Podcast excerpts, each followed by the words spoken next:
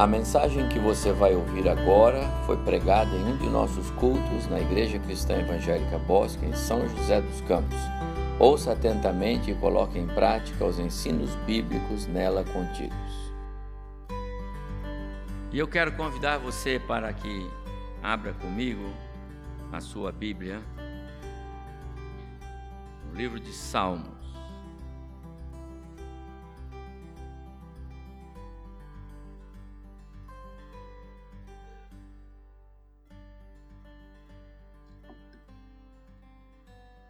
O 116.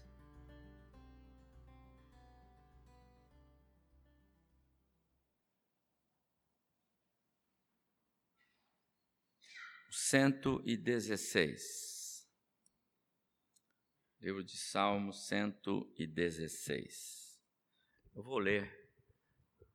Peço que os irmãos acompanhem comigo, assim como estamos, a leitura que eu vou fazer. É um texto para nossa reflexão nesta manhã sobre a adoração. 116. Amo o Senhor, porque ele me ouve, ele ouve a minha voz e as minhas súplicas.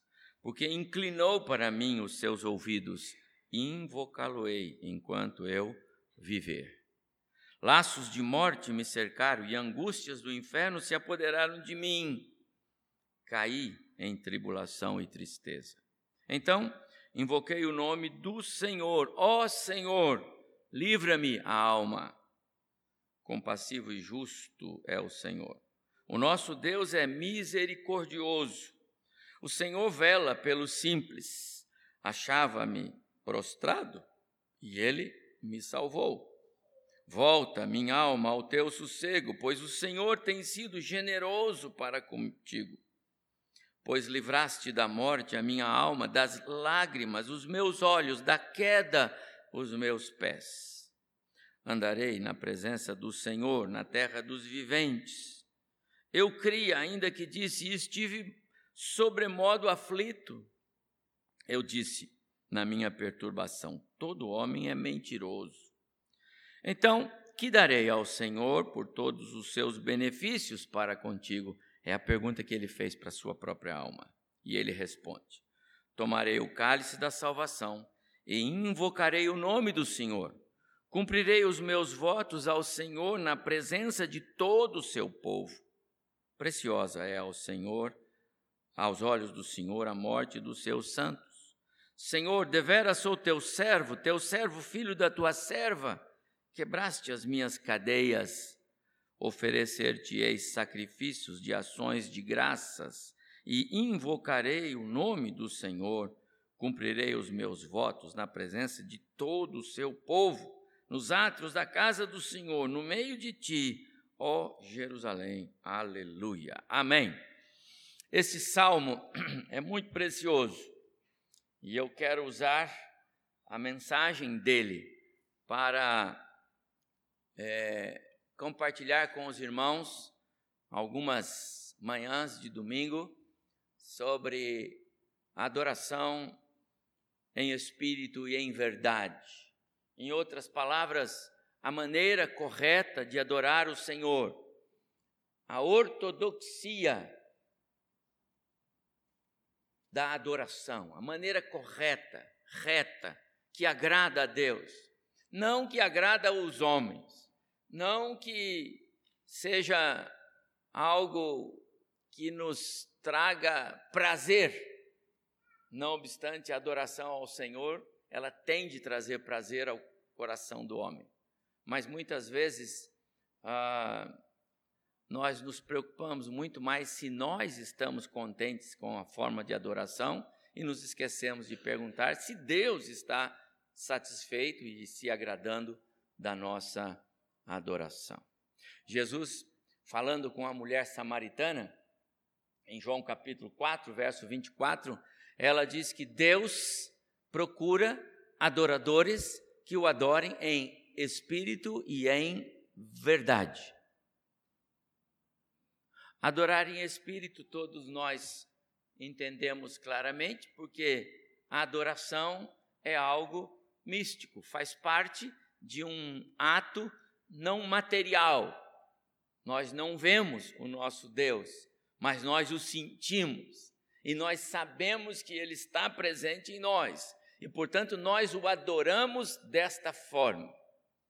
Mas a adoração verdadeira, ela vai um pouco além da nossa compreensão, muitas vezes.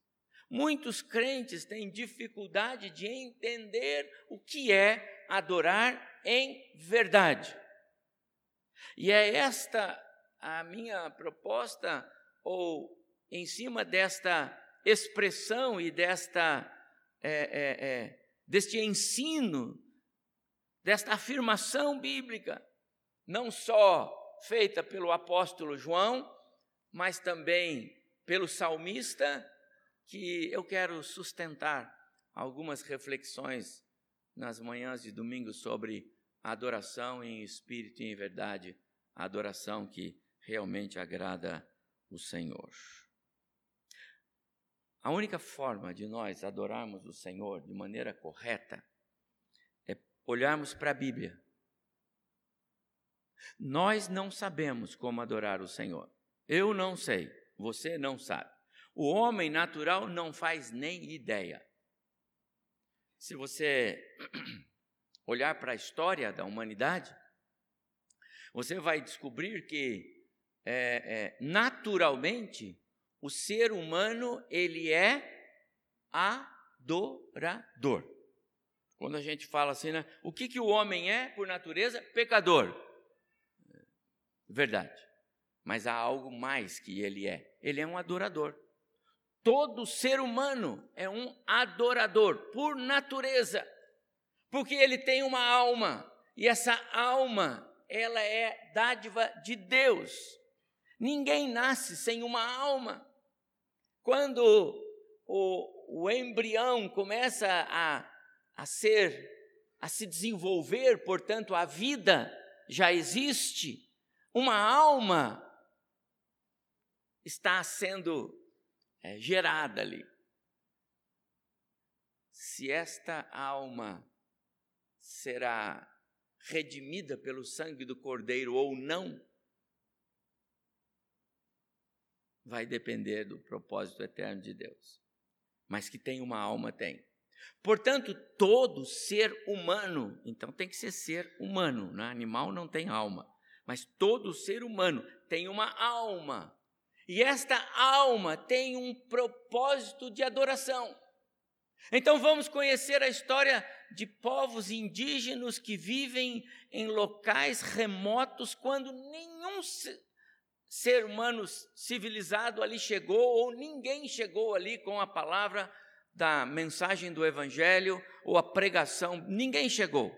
E você vai ver que aquele povo adora o sol, adora a lua, adora o vento, eles têm lá os seus deuses, que eles dão os nomes que eles, que eles cultuam, que eles adoram, aos quais eles fazem sacrifícios. Como? Quem disse para eles fazer isto? Todo ser humano é um adorador por natureza. Paulo, quando escreve aos Romanos, no capítulo 1, ele diz: nós somos indesculpáveis, ou seja, o ser humano é indesculpável diante de Deus, porque deveriam pelo menos reconhecer, porque tem capacidade para isso, a alma humana tem capacidade de reconhecer que existe um Deus. Porque a criação declara isso. Os atos é, é, de Deus declaram que existe um Deus, ele criou. Quando o salmista escreve no Salmo 19 a, a, a, e transmite para nós, a engenharia de Deus precisa em controlar o movimento da terra, que lá ele diz o sol que nasce de manhã e vai se põe todos os dias do mesmo jeito, em todas as estações do ano, fazendo a sua oscilação, toda vez do mesmo jeito. Quem controla isso? Existe um Deus. Nós temos capacidade de compreender isso. Nós não temos a capacidade de adorar esse Deus como ele quer ser adorado. O que nós não temos é a capacidade de reconhecê-lo como Deus, Senhor e Salvador. Jesus disse para Pedro, quando Pedro disse a ele que é, ele era o Filho do Deus vivo, ele era o Messias prometido, ele era o Salvador, ele era a resposta, ele é o caminho, ele é a verdade, o Senhor é tudo. Então Jesus disse para ele: Bem-aventurado é você, Simão, filho de Jonas, bem-aventurado é você, porque não foi homem que disse isso para você, não foram os livros da biblioteca da cidade, não foram as enciclopédias, não foram os, os seus, as suas pesquisas aí nas redes sociais. Quem disse para você que eu sou o filho de Deus, o caminho, a verdade e a vida, foi o meu pai, porque é só ele quem faz isso. Nós precisamos da palavra para adorar ao Senhor em espírito e em verdade. É isso que eu quero dizer. O único meio de sermos adoradores em espírito e em verdade é sermos adoradores conforme a palavra. Somente através da Bíblia, porque ela é a própria palavra de Deus, temos condições de saber o que é adoração verdadeira e como então exercê-la. A palavra adoração, culto, tem a ideia de, de prestar honra, de reconhecer a divindade. Adoração é só para Deus. Não existe adoração para nada mais. E quando nós é, Deixamos a nossa casa nesta manhã, quando você saiu de casa nesta manhã e, e veio para a igreja, para o templo, para a reunião da igreja, você veio para adorar o Senhor, essa é a ideia. Esse é o contexto. A questão é: como você veio? Como nós viemos? como a sua família veio, como os seus filhos vieram, como nós viemos para cá. Todos os dias você sai e vai para o seu trabalho. Não é a mesma coisa de todo como você vem para cá. Mas eu vou, vou fazer uma, uma breve ilustração. Uh, professores, quando saem para ir para o seu trabalho, e se eles são professores, eles saem com o propósito de oferecer algo no seu trabalho. O serviço do professor é oferecer algo, e ele oferece ensino. Ele ensina, ele transmite, ele dá algo. Os profissionais, quando vão para os seus trabalhos nas fábricas, nos consultórios, seja lá quais forem, eles vão fazer algo, algo para as pessoas com as quais eles vão se relacionar ali. Quando você vem para a igreja, você vai se relacionar com Deus, primeiramente. E o que é que nós trouxemos no nosso, ou que trazemos normalmente no nosso coração para apresentar ao Senhor? Então, voltando à história, e nós aprendemos com ela, quando Deus deu instruções para o povo sobre o culto, ele deu instruções claras. Olha, quando houver a reunião, então tem que chegar à minha presença desta forma. E aí ele dá todos os detalhes, com ofertas, com sacrifícios, com algo que expresse que você sabe que está na presença do seu Deus. A pergunta é, é o que trouxemos para oferecer ao Senhor nesta manhã?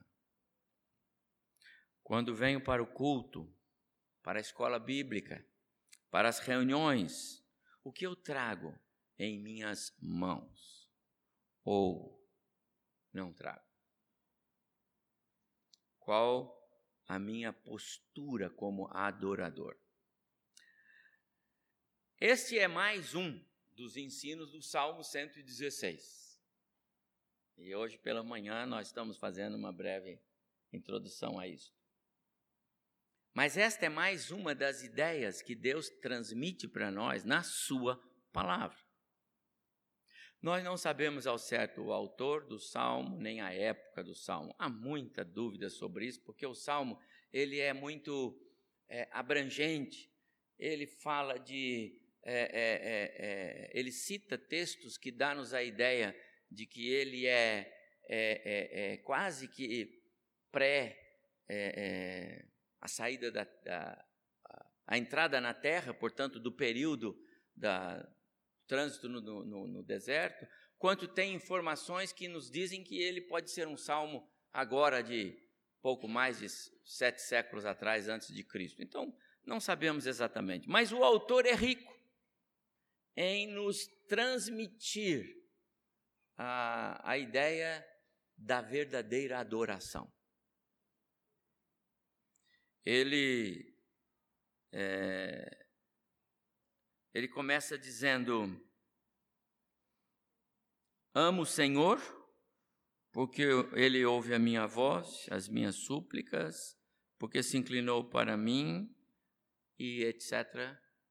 Depois, e por isso ele, e com isso ele está trazendo à memória aquilo que Deus fez. Ele ele está preparando o ambiente para dizer como Deus quer que ele entre na presença dele, Deus. Então ele traz à memória o que Deus fez. Em segundo lugar, verso 6, ele registra a intervenção sobrenatural, miraculosa, soberana de Deus, quando o salvou por até estar prostrado. Talvez cercado, como ele mesmo diz aí, por laços de morte. Mas por último, nessa introdução, nos versos 12, 13, 12, 13 e 14, então ele diz de maneira um pouco mais contundente, eu, eu diria talvez seja aqui o ponto alto, esses três versos, acontece nesse momento na história do salmista e na forma como ele é, é, nos ensina a adoração verdadeira. Ele diz assim: Que darei ao Senhor? Que darei ao Senhor? Ou seja, como vou me apresentar diante do meu Deus por tudo que ele fez? Lembra? Ele lembrou algumas coisas, ele trouxe a memória feitos de Deus, ele, ele registrou ações sobrenaturais de Deus e, e ele crê e, e, e, atribui a sua vida e tudo o que ele é e o que ele tem a Deus, então ele diz agora: Que darei ao Senhor? E esta é a pergunta, meu amado irmão, que talvez nós devêssemos fazer todos os dias. Todas as manhãs, o crente deveria levantar e dizer: Senhor, que eu vou dar ao Senhor hoje por todos os benefícios do Senhor para comigo. Talvez devêssemos fazer isso todos os dias. A nossa vida seria diferente. Senhor, o que eu devo dar ao Senhor hoje por todos os seus benefícios, por tudo que o Senhor é? Afinal, é a misericórdia dele que já te fez levantar naquele dia, ou não é? Ou você acha que você acordou hoje pela manhã saudável, né? Olhou no espelho, sou eu mesmo, penteou o cabelo, escovou os dentes, tomou um banho, sou eu mesmo, com saúde, vou para a igreja. Acho que isso foi porque é um processo natural da vida. Não, não é. É porque a misericórdia do Senhor foi renovada sobre você. Essa é a, essa é a verdade bíblica.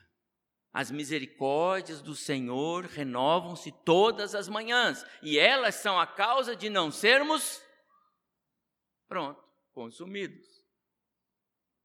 Então, imediatamente deveria vir à mente do crente: Senhor, o que eu vou dar ao Senhor hoje?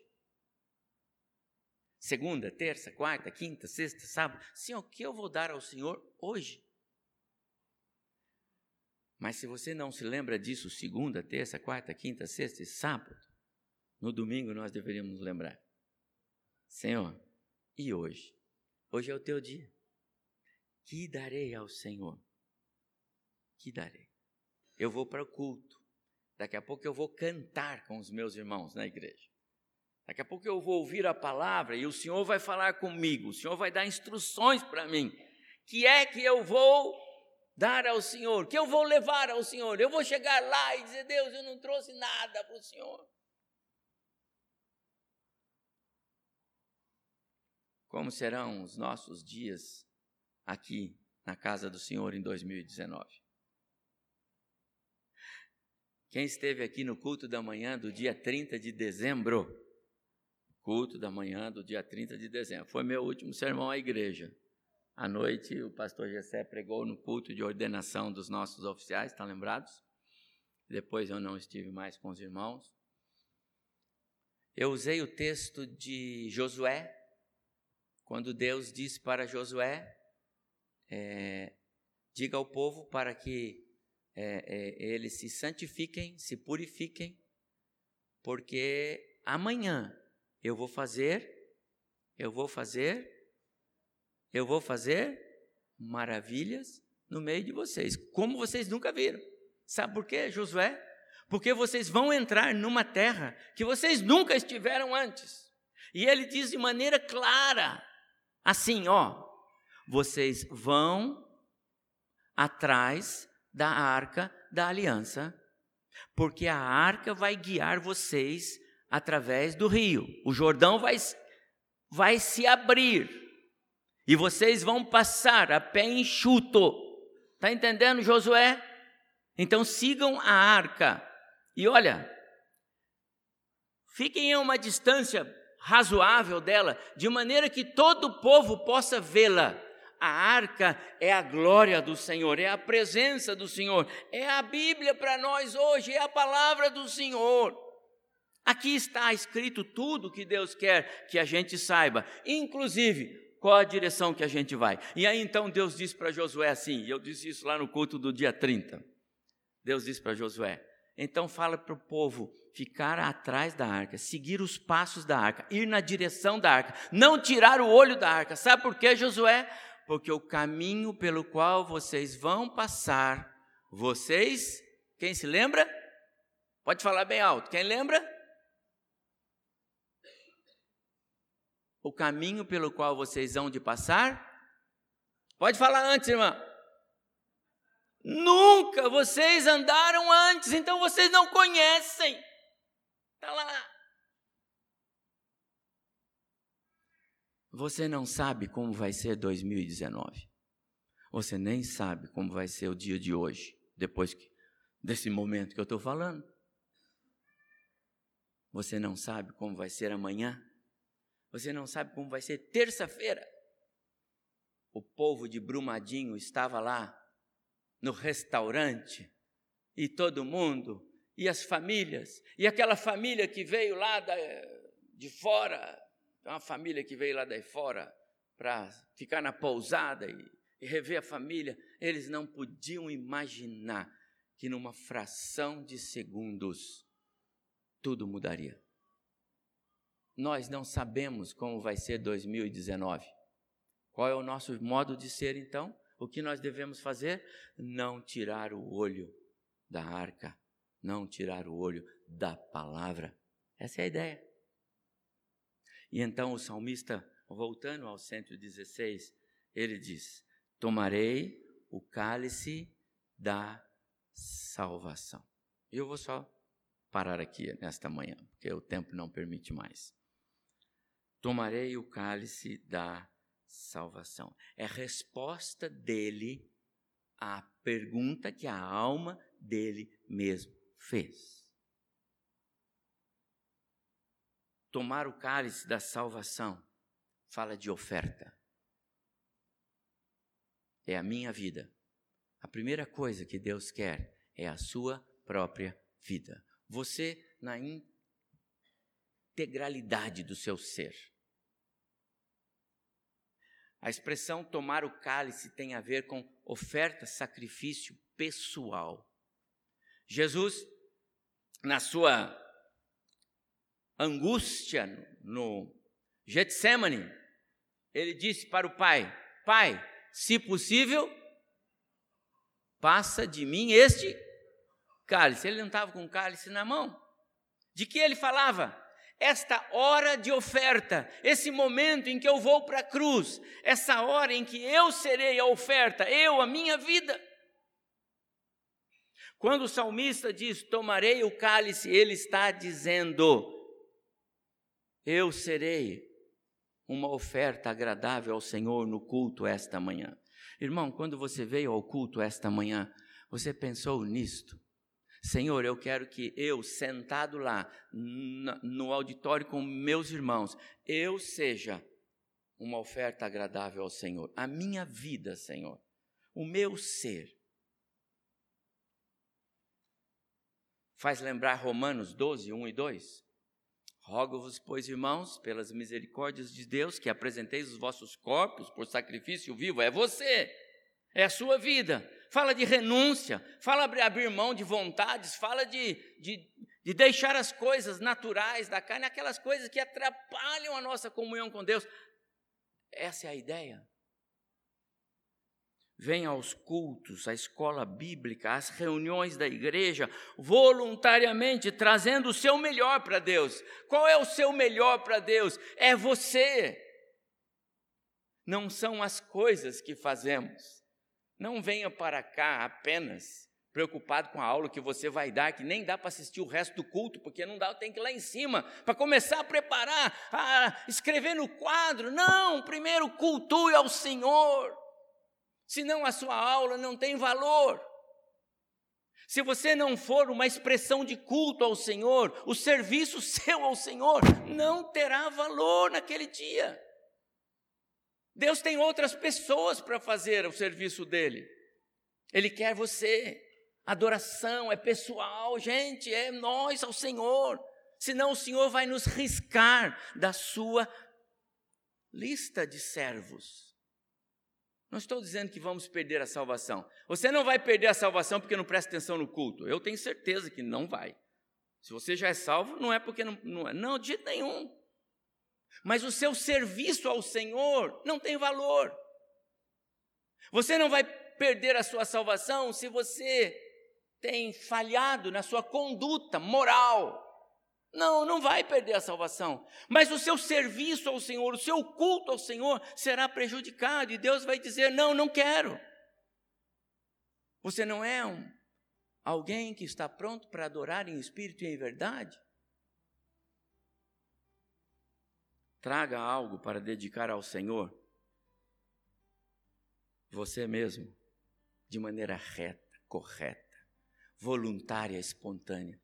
Sou pecador, sou o Senhor, mas eu quero. Eu quero, eu quero ir ao culto hoje, quero que o Senhor receba a minha vida. Irmão, você está vindo com a mão cheia. Não precisa trazer dinheiro, não. Não precisa trazer coisas para. Não. Você precisa trazer você prioritariamente. Errada a ideia de virmos à igreja para pedir, pedir, pedir, pedir. Eu venho lá, pastor, pode falar, mas não é isso, você não veio à igreja para isso. Vem às reuniões de oração durante a semana, mas aqui vem ao culto, eu vim para adorar o Senhor.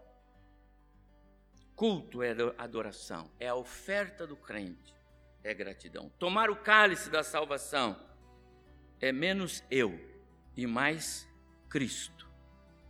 Menos o que eu quero de Deus e mais o que Deus quer de mim. Amados irmãos, eu vou parar. O que Deus vai receber de nós em 2019, cada manhã que a gente vê aqui nos nossos cultos. Eu quero lembrar isto, porque eu tenho desejo no meu coração que Deus nos veja como verdadeiros adoradores. Que cada um de nós ao entrarmos aqui, entremos com esse desejo: Senhor, eu sou um adorador. Que o Senhor nos abençoe.